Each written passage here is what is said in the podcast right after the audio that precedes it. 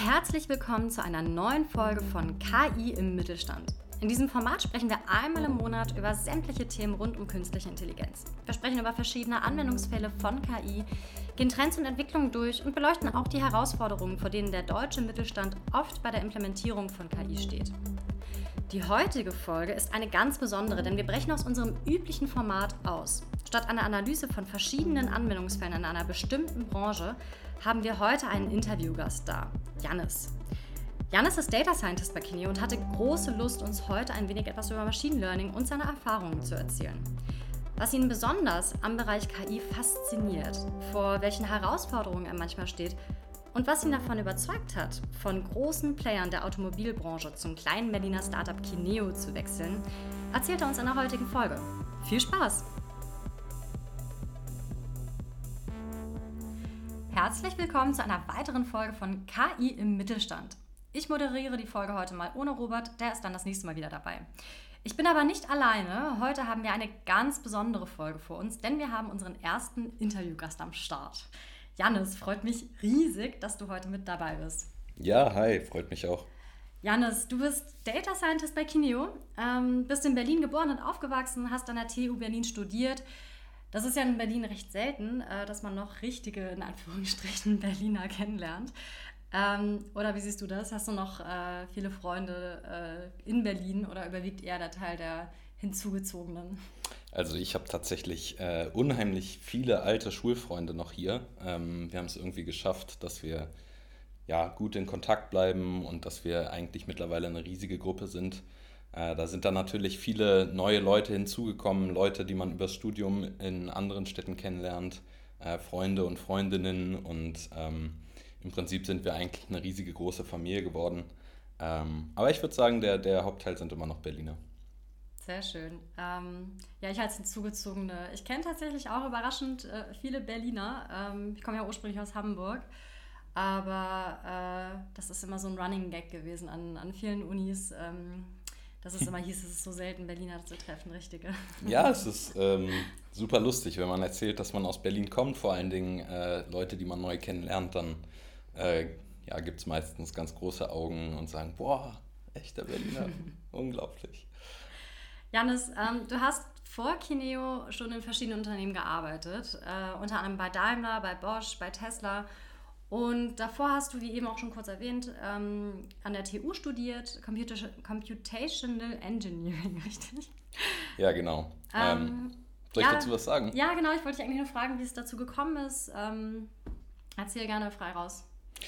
Ja, also ähm, nach der Schule, äh, nach dem Abitur, war ich äh, jemand, der quasi nicht den Rat seiner Eltern befolgen wollte, äh, sondern ich wollte erstmal gucken, wo ich im Leben stehe, so ein bisschen die Zeit genießen ohne Lernen ähm, und habe im Prinzip erstmal nur als Barkeeper und Kellner und Koch gearbeitet.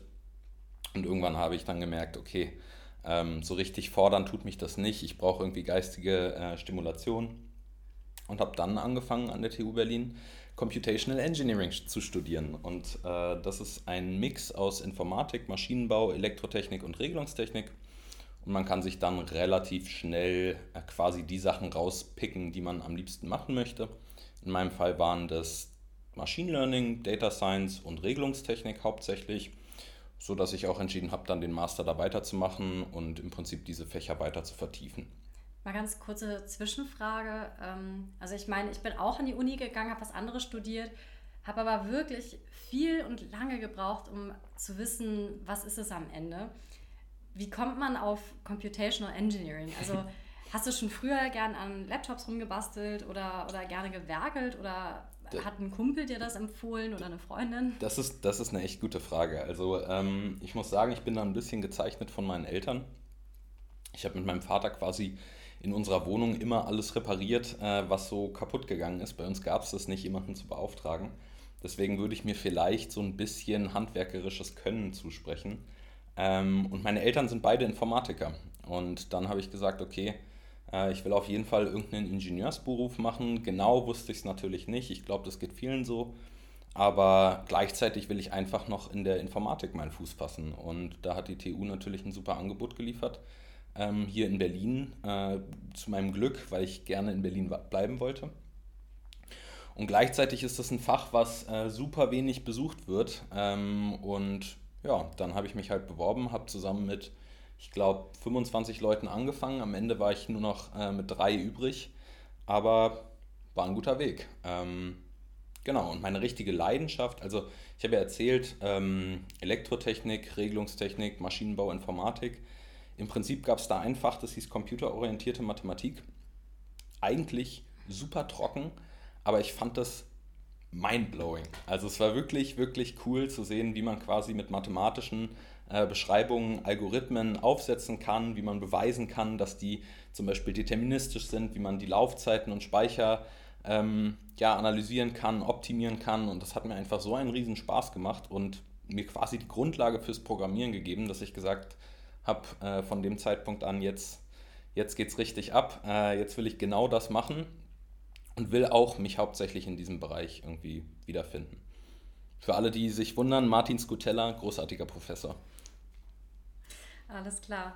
Okay, das heißt, äh, du hast also eigentlich direkt schon gewusst, was so deine Leidenschaft und Faszination ausmacht.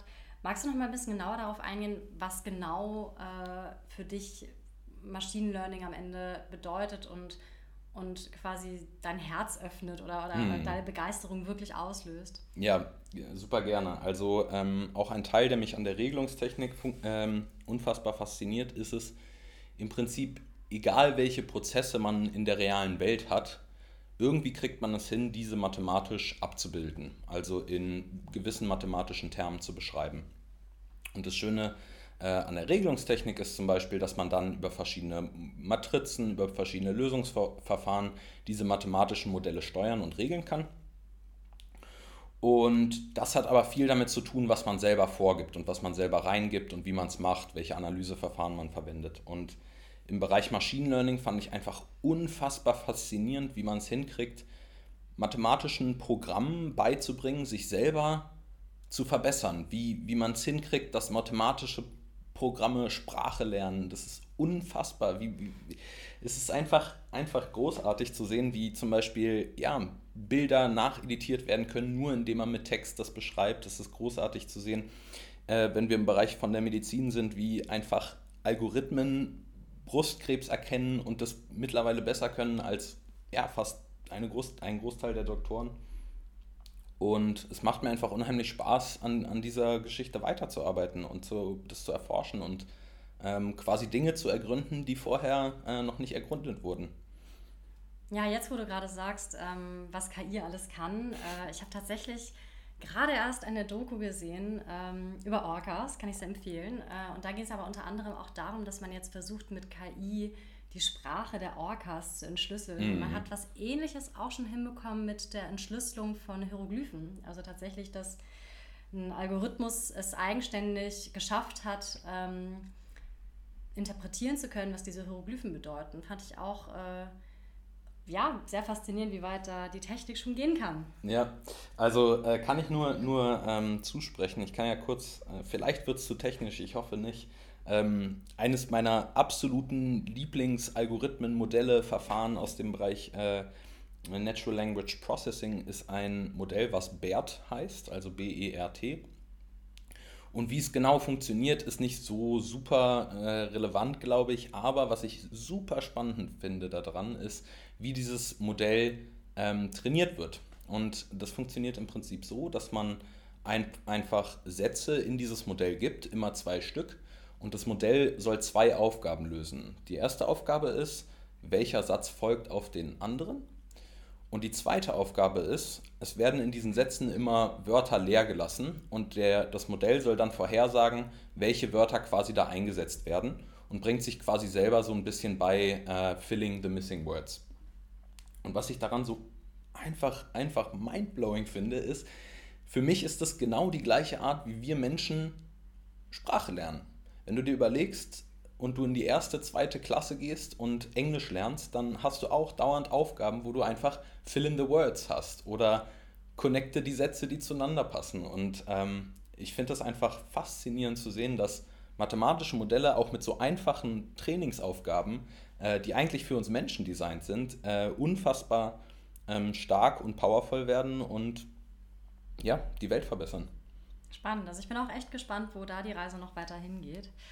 Ähm, aber zurück zu dir. Mhm. Ähm, du bist dann mit dem Studium durchgekommen und eigentlich direkt in, in Richtung Automotive oder kam noch was dazwischen? Ähm, ja, ich glaube, ähm, wenn man in Deutschland äh, irgendwas mit Maschinenbau macht, dann ist Automotive natürlich nicht weit.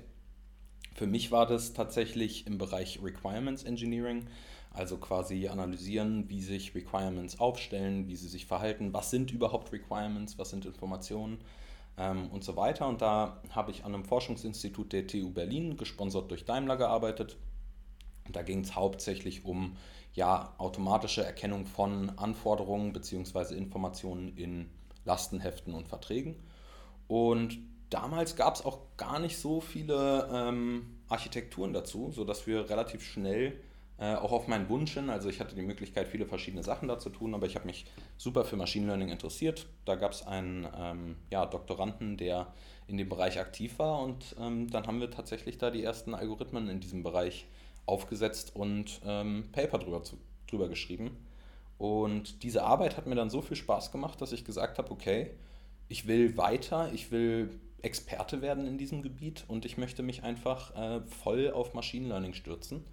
Und genau, habe dann, nachdem ich da war, zu Bosch gewechselt.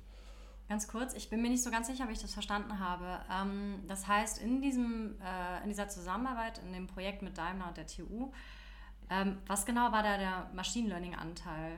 Der Machine Learning-Anteil, also es ähm, ist natürlich so, dass wenn du quasi Verträge äh, zwischen Zulieferern und Autobauern, aber auch allen anderen produzierenden Gewerben schließt, dann gibt es üblicherweise Lastenhefte. Und in diesen Lastenheften stehen halt Anforderungen drin, die erfüllt werden müssen, damit zum Beispiel der Vertrag gültig ist, äh, damit man sagen kann, okay, das Produkt, was man entwickelt, ist fertig und, und so weiter und so fort. Und in diesen Lastenheften ist es so, dass super viele Zusatzinformationen drinstehen. Die werden einfach gebraucht, damit man irgendwie weiß, zum Beispiel in welchen Einheiten gerechnet wird, damit man weiß, ähm, ja, was haben gewisse Schalter zu tun und so weiter. Und jetzt ist es so im Requirements Engineering, eigentlich sollten Requirements so geschrieben werden, dass sie halt immer getestet werden können, zum Beispiel. Also, dass sie klare Bedingungen haben, zu denen sie erfüllt sind und zu denen sie nicht. Und da, das ist auch eine ganz eigene Wissenschaft, da will ich jetzt nicht zu sehr ins Detail einsteigen, aber es gibt halt verschiedene Verfahren, wie diese Requirements äh, validiert werden können. Und die Aufgabe, die wir halt gemacht haben, ist, dass wir ein Lastenheft bekommen haben, in dem unheimlich viele Anforderungen stehen und unheimlich viele Informationen. Und unser Algorithmus sollte dann automatisch raussuchen, was sind Informationen und was sind Requirements und wie werden diese Requirements validiert. Und über diesen Ansatz kann man dann sehen, okay, wenn wir Anforderungen haben, also zum Beispiel einer der Anwendungsfälle ist, wir haben Requirements, die quasi von unserem Algorithmus nicht wirklich als Requirements äh, erkannt werden. Dann könnte man sich im Nachhinein nochmal darauf stürzen und sagen, okay, ähm, dieses Requirement ist vielleicht falsch formuliert, wir müssen es anders formulieren, damit es besser validierbar ist. Ähm, genau. Und das hat gut geklappt?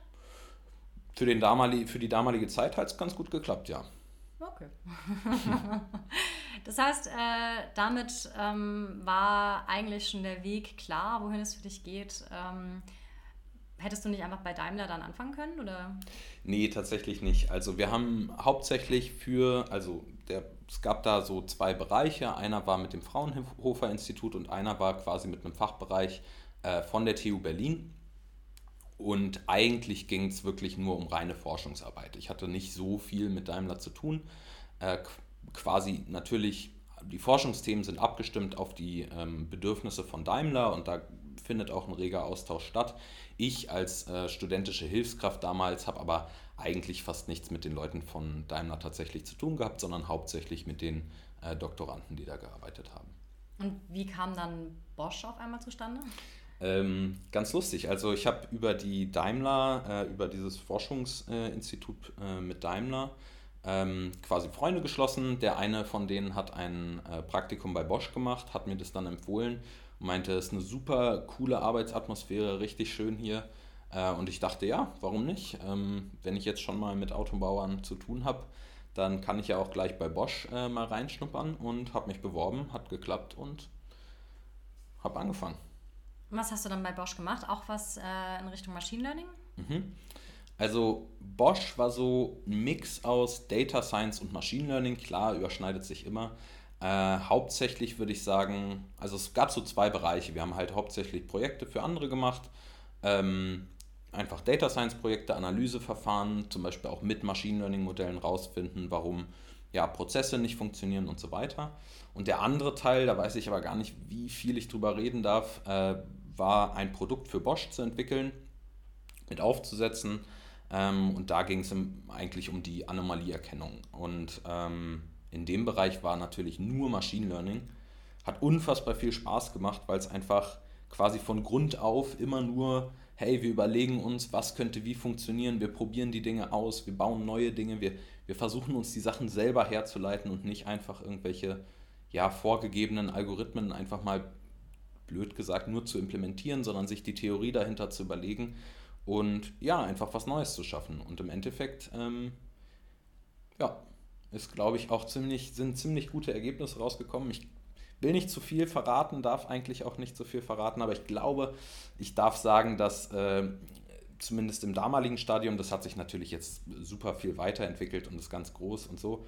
Ähm, aber damals war es so, dass manche einfache Algorithmen doch besser funktioniert haben als die super starken Deep Learning Architekturen, die dann äh, ja, Millionen an Rechenleistungs ähm, ja, Gigabyte äh, verschlingen äh, waren, einfach weil sie schneller waren und auch deutlich robuster. Also das hat mich damals schon sehr, sehr fasziniert. Ja, wir stellen ja generell in manchen unserer Projekte fest, dass es, äh, also wenn ich das jetzt auch von dir richtig verstanden habe, dass man gar nicht mal so sehr immer die komplexesten und krass umfangreichsten Modelle braucht, die dann unbedingt immer die beste Lösung für äh, einzelne Unternehmen bringen. Ne? Also manchmal sind es mhm. ja auch ähm, manchmal sogar fast klassische Entwicklungen oder etwas äh, runtergebrochenere äh, Modelle, die da einen noch höheren oder besseren Mehrwert liefern, oder? Ja, also das, das hast du wunderschön äh, so formuliert, das stimmt auch, würde würd ich auch so unterschreiben. Ich denke, es kommt bei Projekten einfach immer darauf an, was sind, was sind eigentlich die Aufgaben, die wir lösen wollen. Und für viele Aufgaben gibt es einfach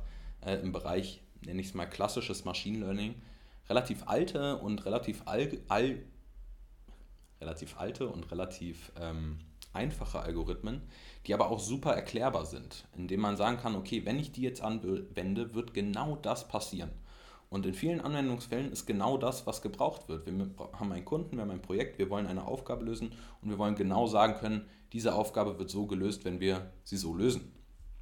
Ähm, Im Bereich von Deep Learning würde ich sagen, ähm, kommen dann halt, wenn man super ja, komplexe Aufgaben hat, die man quasi nicht mehr mit einfachen mathematischen Modellen irgendwie lösen kann. Da ist dann die Hoffnung, okay, ich schmeiße ein Riesenmodell, Deep Learning drauf und, und engineer, engineer das so krass runter, bis ich quasi super Scores habe. Ähm, und hoffe dann, dass quasi durch diese Architekturen, die man da aufspannt, diese Aufgabe gelöst wird. Das ist dann aber meistens so eine Art Blackbox-Modell, ne? Stichwort In Interpretability, äh, Interpretierbarkeit. Ähm, und mein, mir hat ein Professor mal gesagt, ähm, Deep Learning ist wie mit Kanonen auf Spatzen schießen. Theoretisch kannst du jede Aufgabe mit Deep Learning lösen. Die Frage ist nur oft, gibt es nicht einfachere und viel schlauere Ansätze, die vielleicht ein bisschen mehr Gehirnpower brauchen, ein bisschen mehr nachdenken und ein bisschen mehr irgendwie mathematisch äh, die Räume, in denen man arbeitet, irgendwie kleiner halten und äh, einfacher zu lösen zu kriegen. Ähm, aber dann im Endeffekt auch die, die, den besseren Ansatz zu haben, mit dem man einfach eine Lösung hat, die man ja, interpretieren kann. Ja, ähm, danke, danke dafür erstmal. Ähm, lass uns gerne gleich nochmal kurz auf deine Arbeit bei Tesla eingehen und dann würde ich, äh, würde mich natürlich nochmal wahnsinnig interessieren, was so deine Erfahrungen als alter Kineo-Hase jetzt äh, bei, bei Kineo sind. Äh, aber ähm, erzähl uns doch noch mal ganz kurz, inwieweit deine Machine Learning Journey äh, bei Tesla weiterging. Hast du mit an den am autonomen Fahren äh, von den Autos gearbeitet äh, oder, oder wie lief das? Ich, ich, ich wünschte. Äh, dem war nicht so. Ähm, autonomes Fahren bei Tesla ist, glaube ich, so der heilige Gral. Äh, das ist auch nochmal eine ganz eigene Abteilung ähm, da habe ich nicht viel, viel mitbekommen. Ich habe im sogenannten Service Engineering gearbeitet. Und was das ist, ist im Prinzip die letzte Instanz für eine ja, Fehlerkette, wenn Autos kaputt gehen. Also wenn du mit deinem Tesla in, in eine Werkstatt fährst und die Leute nicht äh, 100% wissen, woran es liegt, dann geht es halt immer weiter hoch und irgendwann kommt dann das Service Engineering Department und versucht quasi aufzuklären, warum Autos kaputt gehen. Und hauptsächlich konzentriert sich die Arbeit natürlich nicht auf das einzelne Auto, was kaputt geht, sondern im, im Allgemeinen darauf, global äh, Trends zu erkennen. Also zu gucken, okay, in gewissen Regionen, warum gehen Autos kaputt, woran kann das liegen, dann auch tatsächlich tief ins Auto einsteigen, die, die Controller und sowas da auseinanderbauen, gucken, woran es gelegen haben hätte können. Wow. Ähm, und dementsprechend dann darauf basierend auch sogenannte Autodiagnostic-Tools herzustellen. Also quasi Fehler, die du identifiziert hast, ähm, über automatische Lösungen so einbauen, dass das Auto quasi selber merkt, wenn es kaputt geht und warum es kaputt geht. Und das war im Prinzip so die Haupt Hauptaufgabe. Mhm. Ja, sehr spannend. Ähm, aber du wolltest dann nochmal ich meine, das sind ja jetzt ziemlich große Namen, äh, die du auf deinem Lebenslauf stehen hast. Äh, was hat dich denn jetzt zu Kineo getrieben? Warum, warum plötzlich der Wechsel hin in Richtung kleines Berliner Startup? Ähm, was, was waren da die Gründe? Ähm, auch hier, glaube ich, darf ich nicht zu viel aus dem Nähkästchen plaudern. Ich, ich formuliere es mal so, die, die Erfahrung, die ich persönlich bei Tesla gemacht habe, äh, war für mich nicht die richtige. Und gleichzeitig wollte ich irgendwie auch wieder nach Berlin. Bei Tesla habe ich in Amsterdam gearbeitet. Und ähm, mir hat so ein bisschen, obwohl das natürlich immer so wirkt äh, bei Tesla, aber mir hat so ein bisschen die, ähm, das Familiäre gefehlt. Mir hat gefehlt irgendwie, ähm, ja, eine gewisse Leidenschaft mit zur Arbeit zu bringen, ein bisschen einfacher zu handeln. Bei Kineo haben wir ja dieses äh, keine Hierarchien und sehr wertegetriebene Unternehmen, was bei Tesla meiner Erfahrung nach nicht so war, sondern äh, man hat halt quasi dieses Motto oder Ziel, auf das man hinarbeitet, also ähm, Accelerate the World to in a Transition to Sustainable Energy. Ähm, und im Prinzip ist das das Ziel und darauf wird gearbeitet und alle arbeiten äh, so hart sie können da dran. Ähm, war aber im Prinzip dann für mich nicht so, mir hat so ein bisschen die soziale äh, Komponente gefehlt und dafür ist Kineo natürlich super, super geeignet gewesen. Das Zweite, ähm, obwohl ich so viel Erfahrung in der Automobilbranche gemacht habe, bin ich selber nicht der größte äh, Autofan tatsächlich. Und ähm, habe gesagt, so, jetzt reicht's. Ähm, nicht mehr Autos, aber gerne Machine Learning. Ja, und habe dann meinen Weg äh, zu Kineo gefunden. Was macht dir denn gerade äh, an deiner Arbeit am meisten Spaß? Ich glaube, du meinst bei Kineo? Mhm. Ja, ähm, ich glaube, bei Kineo, die, die Arbeit, die mir persönlich am meisten Spaß macht, sind tatsächlich die Kundenbeziehungen. Also äh, man lernt super viele Leute kennen, ähm, man hilft unheimlich vielen Menschen auch mit den unterschiedlichsten Bedürfnissen.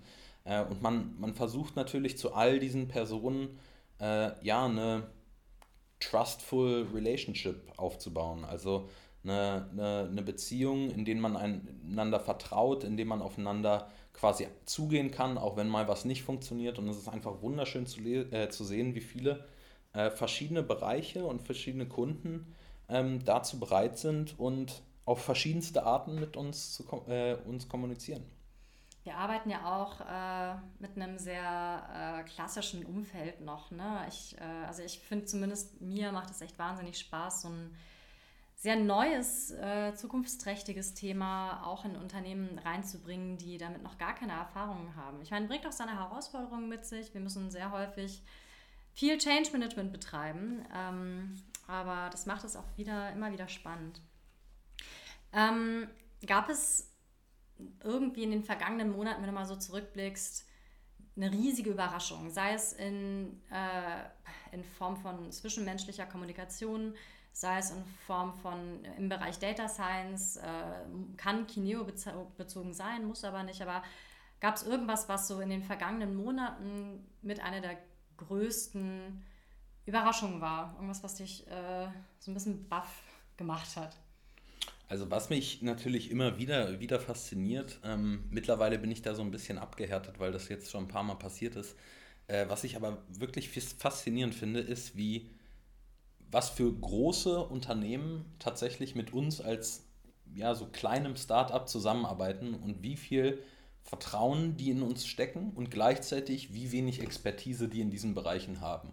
Weil meine Annahme natürlich irgendwie ist, okay, wir haben, wir haben Kunden, die sind, ich sag mal jetzt einfach 10 Milliarden äh, Umsatz pro Jahr groß und haben eigentlich die Ressourcen, alles zu machen äh, in der Theorie, kriegen es aber irgendwie nicht so ganz genau hin, dann die richtigen Leute zu finden, kriegen es nicht ganz genau hin, die richtigen äh, Themen zu finden, haben nicht die richtige Dateninfrastruktur und so weiter.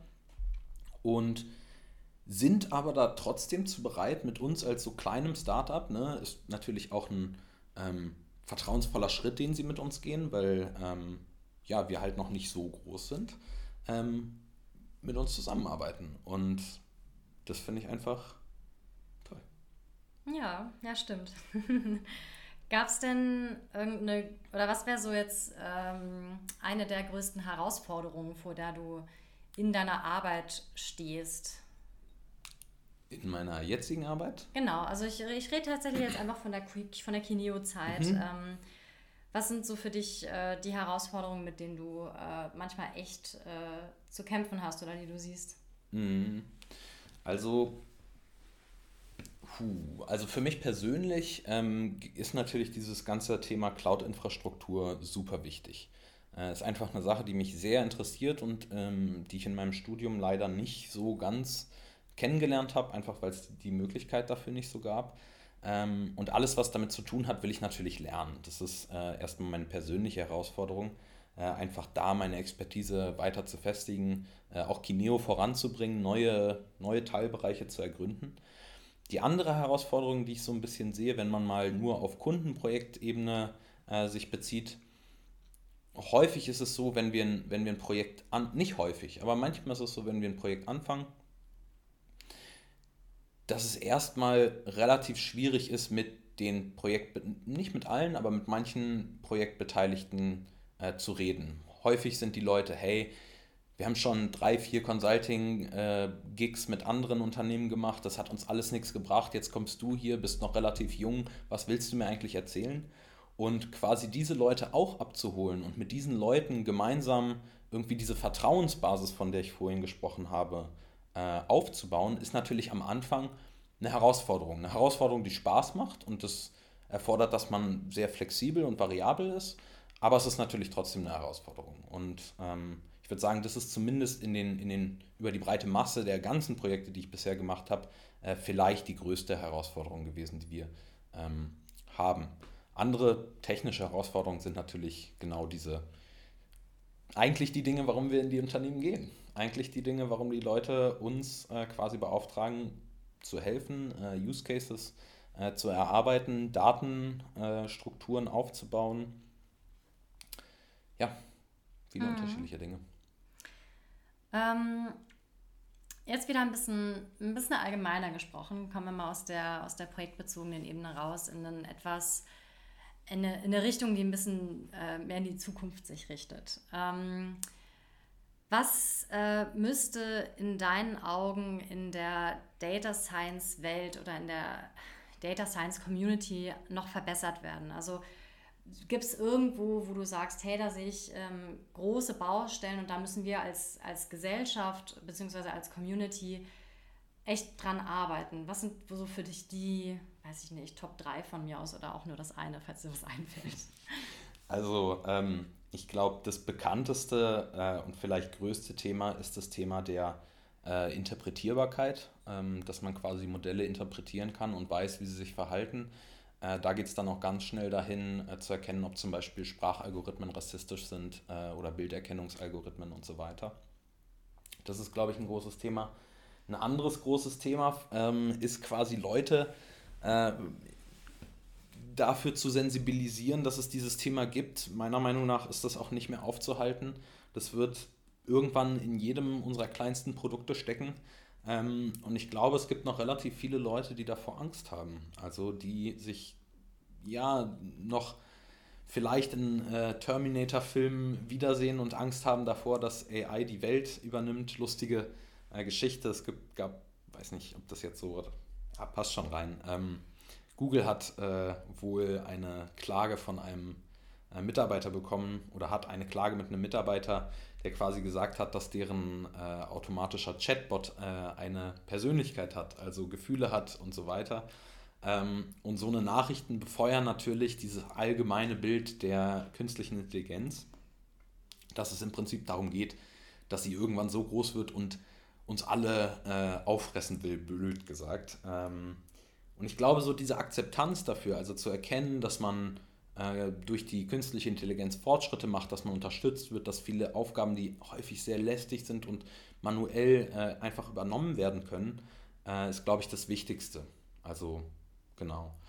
Und ansonsten kann ich nur sagen, es gibt viele wunderbare Startups. Äh, meiner Meinung nach ist aber im Bereich der künstlichen Intelligenz äh, wirklich, ja, diese großen Player, die sind halt fast schon übermächtig. So dumm wie das klingt. Aber wenn wir von äh, einer Nvidia, Microsoft, äh, Google, Amazon und sowas reden, die haben halt so viele Ressourcen und so viele schlaue Köpfe, dass die einfach die, diesen gesamten Bereich quasi alleine vorantreiben gefühlt. Und für mich wäre vielleicht noch irgendwie ein Wunsch, dass es da noch mehr zu großartigen Startups kommt, die quasi das challengen. Nicht einfach nicht unbedingt besser machen, aber einfach Herausforderer sind, die einfach andere Wege ergründen. Durch meiner Meinung nach durch Competition kommt äh, Varianz und Vielfältigkeit, gibt es Fortschritt. Ähm, und das würde ich mir noch so ein bisschen mehr, mehr wünschen. Glaubst du, dass Kineo das sein kann? Ich hoffe, dass Kineo es sein kann und ich bin fest überzeugt, dass es so ist. ähm, Gut, letzte Frage äh, von meiner Seite. Ähm, welche Tipps würdest du Leuten geben, die in Richtung Data Science gehen wollen? Sei es Studium, sei es vielleicht auch äh, jemand, der gerade zuhört, ein, ein, eigenes Unternehmen oder eine eigene Abteilung leitet, ähm, sei es mhm. ja, deine, deine Mutter. ähm, Gibt es da irgendwelche Ratschläge, sich dem Thema mhm. anzunähern? Ja, also mein Hauptratschlag ist, setzt euch hin und programmiert. Äh, so dumm wie das klingt. Ähm, ich glaube, so die Leidenschaft, also das ist, gilt generell für alles, was man macht. Ähm, ich glaube, man braucht einfach eine Leidenschaft für etwas. Und wenn man eine Leidenschaft für etwas entwickelt, dann hat man meistens auch relativ gute Vorstellungen, damit könnte ich das machen. Ähm, und sich einfach hinzusetzen und das mal auszuprobieren, ist, glaube ich, die wichtigste Sache, äh, um zu starten. Äh, meiner Meinung nach gibt es auf YouTube unfassbar viele brillante Erklärungsvideos, die einem super leicht den Einstieg in diese Thematik ähm, geben. Und ich glaube, die, die Möglichkeiten sind unbegrenzt. Und wenn man eine gute Idee hat, ähm, dann los geht's. Setzt euch hin, macht's. Alles klar, Janis. Ähm, vielen Dank dir. Damit sind wir auch schon am Ende der Folge. Hat mir sehr viel Spaß gemacht, mit dir ähm, zum ganzen Thema Data Science zu sprechen und auch zu, das natürlich bezogen auf deinen eigenen Werdegang. Ähm, ja, und an alle, an alle ZuhörerInnen da draußen, äh, abonniert gerne unsere Podcast-Folgen ähm, KI im Mittelstand. Einmal im Monat kommt regelmäßig eine Folge raus. Äh, wir werden das Format auch weiterhin so beibehalten, dass wir Interviewgäste dabei haben und Hinterlasst uns einen Like, schreibt uns Feedback und vielen Dank nochmal an dich, Janis. Auch von mir vielen Dank. Und bis dann. Bis dann.